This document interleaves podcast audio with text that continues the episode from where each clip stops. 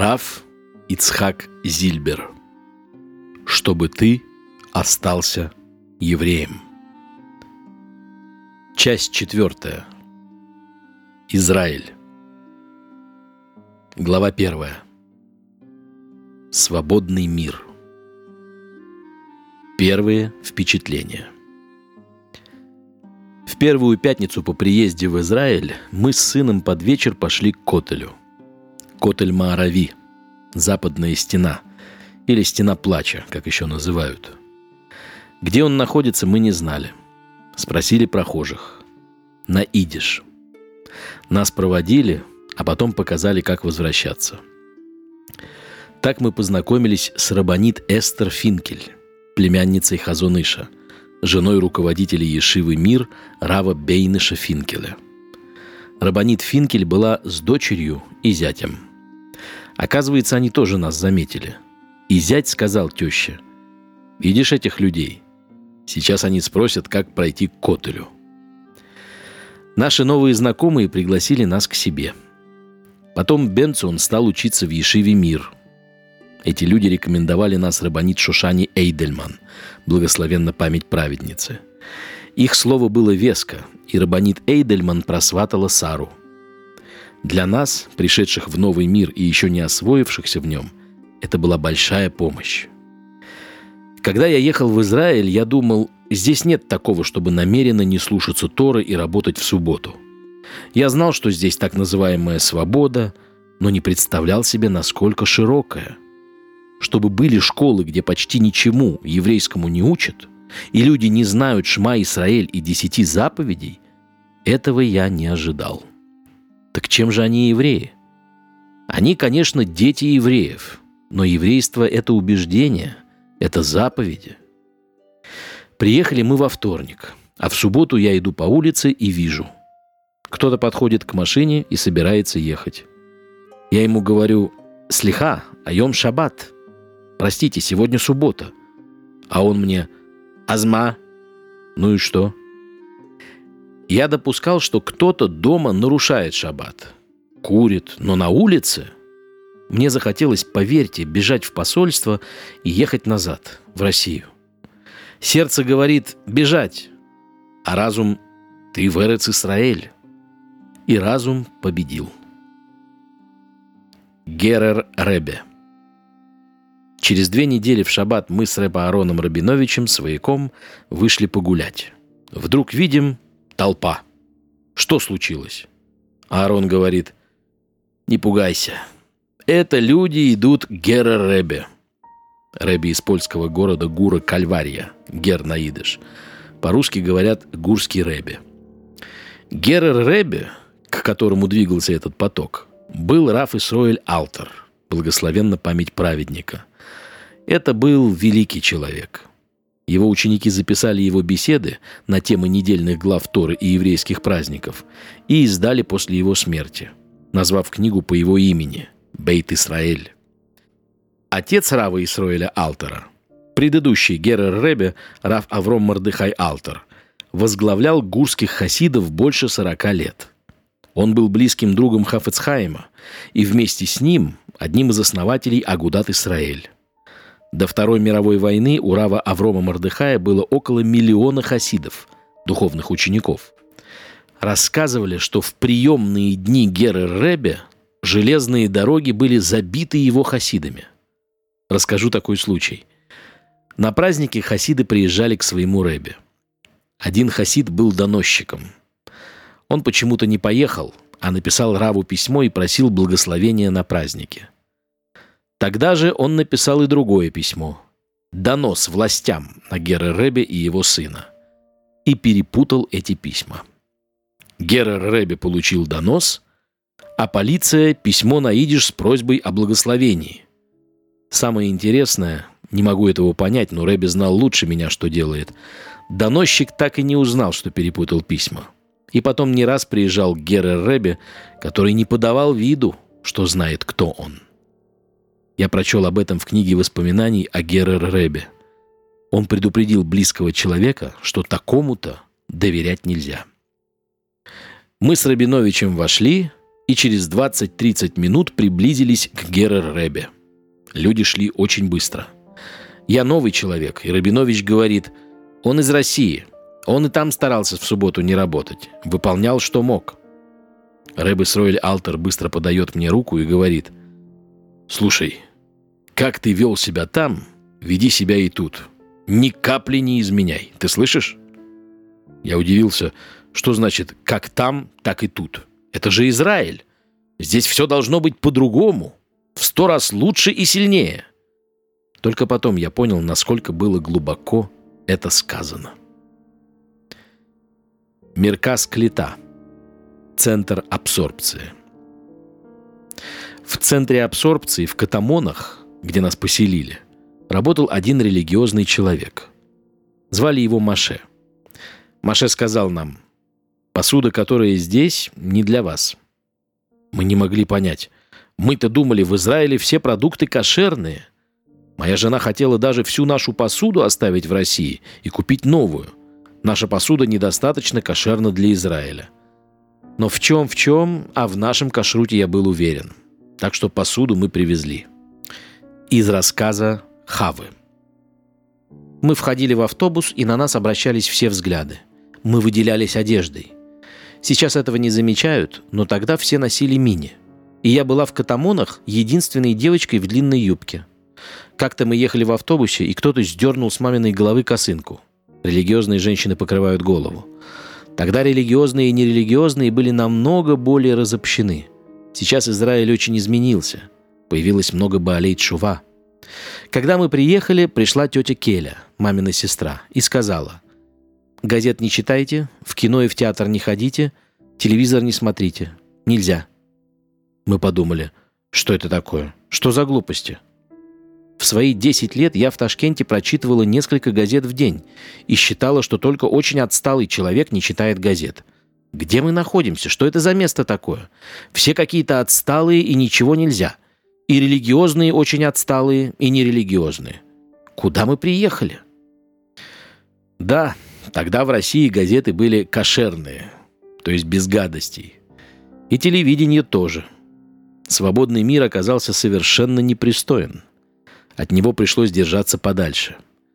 Ну да ничего, нам не привыкать. И здесь привыкли понемножку. Вот интересно, статистика говорит, что в Израиле при достаточно высокой общей преступности нет преступности в Меашаарим, религиозном районе Иерусалима – и в Бнейбраке нет, в религиозном городе. А по бедности они самые бедные в Израиле. И еще утверждают, будто преступность связана с бедностью. Миркас Калита устроил для новых репатриантов празднование Песах. Что это было за празднование? В Йом-Тов, в праздничный день, когда поездки запрещены, повезли на автобусах в кибуц, где на столах лежала и маца, и хлеб. Демократия – я узнал об этом и пытался предотвратить поездку. Ничего не вышло. Так невинные в своем незнании репатрианты встречали свой первый Песах в Израиле. Наша посуда еще не прибыла, а приобрести новую на Песах стоило больших денег.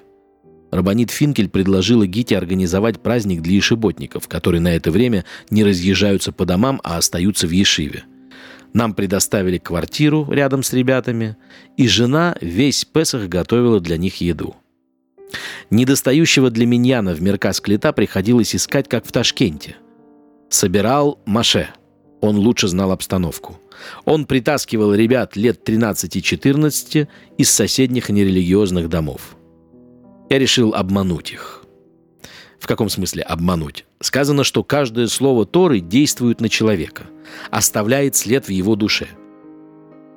Когда мы завершали молитву, я говорил, «Я задержу вас не больше, чем на полторы минуты. Если окажется, что на две, плачу штраф». Я открывал Тору, недельную главу, и прочитывал два-три стиха. И это стало для них привычным. Прошло лет пятнадцать. Встречают меня на улице какие-то люди, здороваются. Я спрашиваю, откуда вы меня знаете? Они отвечают, забыл? Ты читал нам истории. Смотрю, кое-кто уже в кипе, а кто-то и в Ешиве учится. Говорят, началом были твои псуким. Посук — это стих. Эти полторы минуты. Где учиться? Хотя я видел, что в Израиле по субботам ездят на машинах, но уж насчет школ у меня сомнений не было. Я собирался отдать детей в любую религиозную школу. Думал, если чего-то им там не хватит, я их дома подучу. В центре абсорбции жил еще один религиозный Оле, репатриант – Йомтов Штраус. Узнав, что я собираюсь послать детей в первую попавшуюся религиозную, естественно, школу, он сказал мне, «Советую вам пойти и посмотреть, в какую школу вы отдаете детей». «Зачем?» «Я вам советую». Я не понял, но пошел. Прихожу в одну школу, смотрю, женщины одеты как-то не совсем скромно. Спрашиваю, есть другая школа? Говорят, есть. Пошел туда, то же самое. А еще есть школы? В Меркас Клета мне сказали, что больше нет. Но Йомтов Штраус не знал, что в Бейтвагане есть более серьезная школа. Мы договорились по очереди возить детей туда. Ездили каждый день двумя автобусами. Но школа была хорошая. Из рассказа Хавы. Когда я возвращалась из школы, мальчишки в катамонах не пропускали меня. Я была для них посмешищем. В Ташкенте дети меня никогда не обижали. Чувствовали, что я не боюсь и могу дать сдачи, как меня учила мама. Домашняя закалка пригодилась и тут. Мальчишки окружили меня. Я осмотрелась, выбрала самого маленького и изо всех сил толкнула его на другого мальчика. С тех пор меня больше никто не трогал. Они могли бежать за мной и кричать что-то, я даже не понимала, что, но не больше. Моей младшей сестре в школе приходилось трудно. В религиозной школе дети из России, они знали только Улим из Америки. Мы были какими-то непонятными существами. И религиозные, и из России. Они не могли общаться с нами, а мы с ними. Но мы научились. Интересно получилось с учебой Бенсона – я ему предложил, зайди во все ешивы, позанимайся в каждой несколько дней. Где почувствуешь, что получаешь знания и ират шамаем, страх перед небесами, богобоязненность, там останься. Он прошел по нескольким, дошел до Ешивы мир и сказал, больше никуда не иду. Ешиву тогда возглавлял Рафхайм Шмулевич. Он плакал, когда проверял знания Бенсона. Мы женим детей. Первый мы выдавали замуж Сару. Я бегал-бегал и нашел для молодоженов недорогое жилье. Владелец квартиры выдвинул два требования. Первое – плату за аренду вносить в начале месяца. Второе – в случае прихода Машеха освободить квартиру в течение двух недель. Тут же составили договор. У меня подходящей бумаги не было – и копию я набросал на проездном билете для автобуса, еще не целиком использованном. Хранил я его два года, пока мы квартиру снимали. Потом хотел было воспользоваться. Пять-шесть оплаченных поездок – деньги ощутимые, но он уже был недействителен. По поводу квартиры у зятя претензий не было, но условия аренды его не устроили. Что значит через две недели съехать? Месяц хотя бы предоставили – Сегодня у Сары, благословен Всевышний, девять детей. Жена пошла работать на кухню в Ешиву «Мир» и подрабатывала на почте и в магазине. Позднее она устроилась лаборантом в семинарии Бейт-Яков, учебном заведении для религиозных девушек. Из рассказа Хавы. Саре, старшей сестре, было 24 года, и мама хотела, чтобы она скорее вышла замуж – Мама сразу по приезде поняла обстановку. Она видела, чтобы выдать дочь замуж, как подобает, нужны деньги. В Израиле принято, чтобы за девушкой, которая собирается замуж за учащегося Ешивы, давали приданное. Мама решила срочно начать работать. Папа сказал, надо иметь бетахон, уверенность в помощи Всевышнего. Мама сказала, ты будешь выдавать своих дочерей замуж бетахоном, а я тем, что буду зарабатывать. В течение нескольких лет мама работала без отдыха. Матери наших подружек так себя не вели. Через год после приезда вышла замуж моя сестра, а еще через полгода женился брат. Маме было очень важно, чтобы ее дочь не чувствовала себя ущемленной. Она сумела выплатить все деньги за квартиру моей сестры, затем за свою квартиру, и тогда начала собирать деньги для меня и моей младшей сестры. В нашем доме всегда все зарабатывалось тяжелым трудом. И, конечно, Всевышний очень помогал. Ведь это невероятно, чтобы женщина, приехавшая в 50 лет, сумела купить три квартиры в течение 10 лет. Собственную квартиру родители получили как помощь с небес. Банковская ссуда в шекелях не была прикреплена к индексу цен. Произошла большая инфляция, и долг иссяк. Мама говорила, что эту квартиру ей дали в подарок. Квартиры детям мы покупали в долг – чтобы выплатить долги, жена, уже работая лаборантом, не оставляла работу в Ешиве, подавала еду по праздникам, пятницам и субботам, потом оставалась мыть посуду. Так что, начав в пятницу, кончала работу в 10 вечера в субботу. Все это время мы ни разу, ни одного праздника не были вместе, только забегали туда поесть. Рабанит Финкель, которая заведовала хозяйством, была очень довольна Гитой. А дело было нелегкое. В праздники и в субботу в Ешиве собиралось человек 300. А у литовских евреев обычай какой? Свобода. Все в разное время молятся. А значит, у всех в разное время трапеза. Это у Хабада все строго в одно время. Все в микве, все на молитву. А у нас, ну, хочет человек молиться у Котеля. Что ты ему сделаешь? Он и приходит в три часа на трапезу. Так прошло около пяти лет.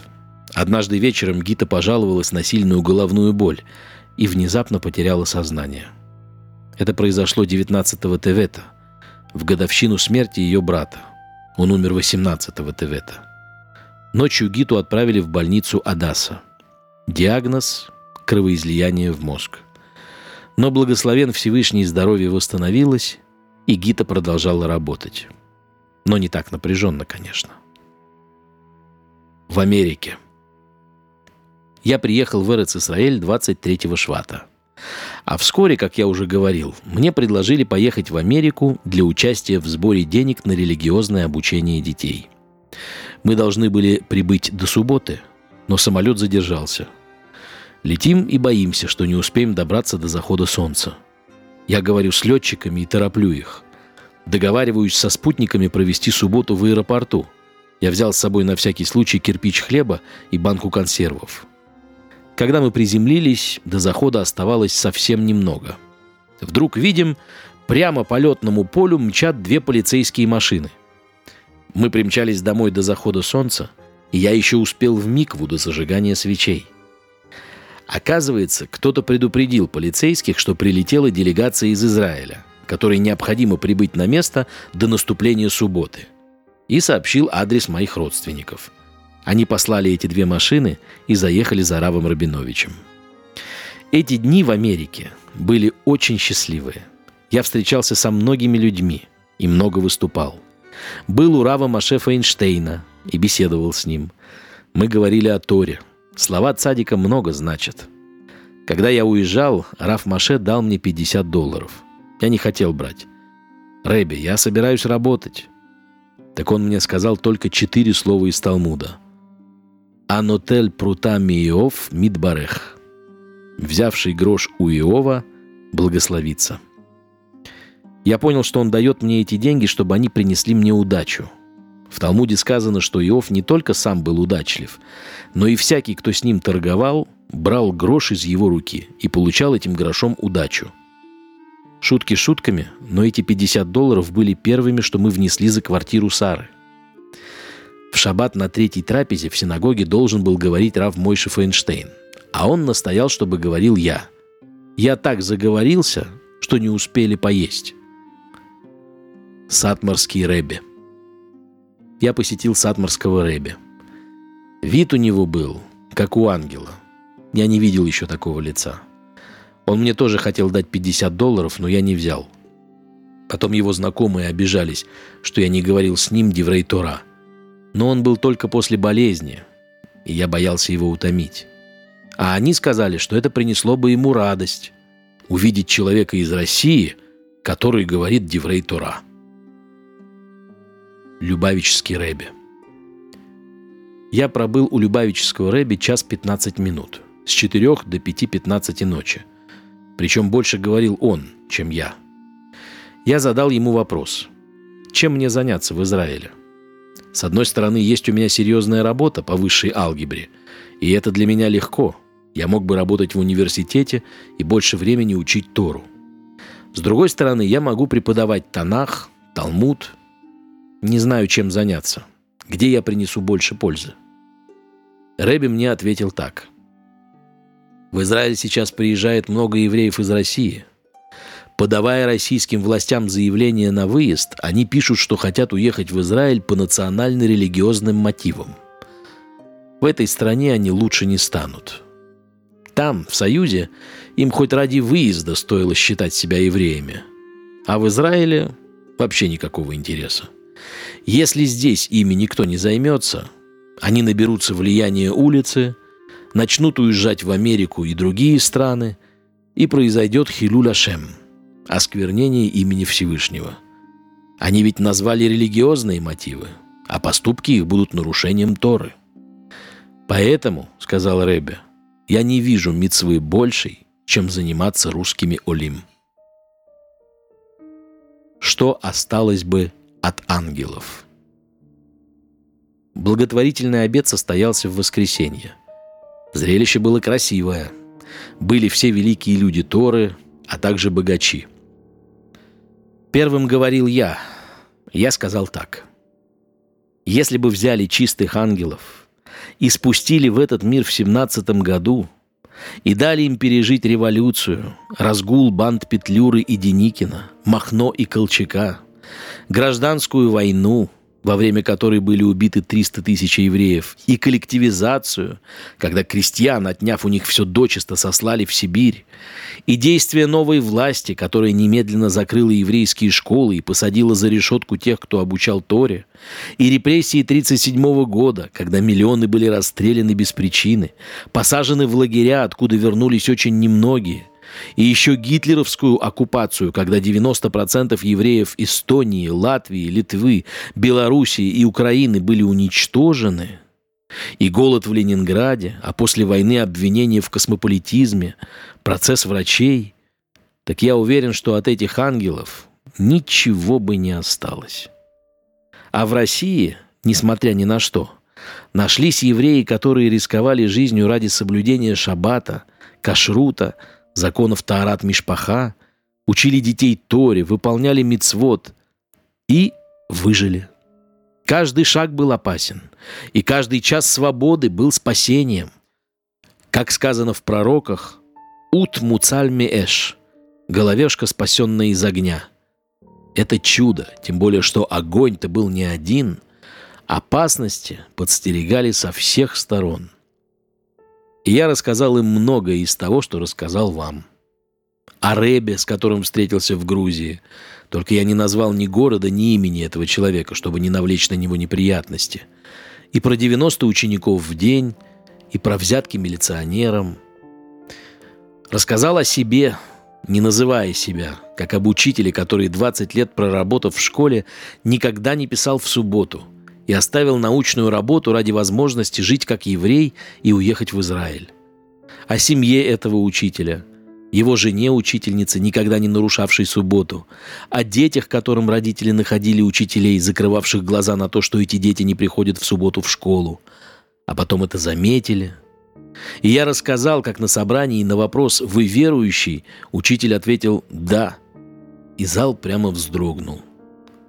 Продолжил я так – Невзирая на трудности, люди выезжают в Израиль ради детей. Мы надеялись, что в Израиле нам, наконец, не надо будет воевать за выполнение заповедей Торы. Мы надеялись увидеть здесь множество евреев, изучающих Тору. К сожалению, положение не такое, какого мы ожидали. И есть опасность, что наш труд по воспитанию детей может пропасть даром. Этого нельзя допустить. Надо усилить в Израиле хинух ацмаи, частное, независимое религиозное образование. И тогда у нас будут поколения сильные в еврействе, верующие в Бога. Когда я говорил, люди начали посматривать друг на друга. И Рав Маше Файнштейн переглянулся с кем-то, когда я рассказал про того, кто каждый день тайно обучал 90 детей. И они начали давать деньги.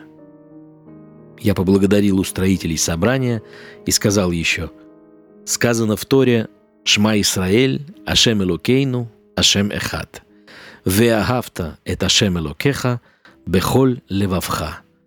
Слушай, Израиль, Господь Бог наш, Господь един, и люби Господа Бога твоего всем твоим сердцем. А как узнать, любишь ли Бога всем сердцем?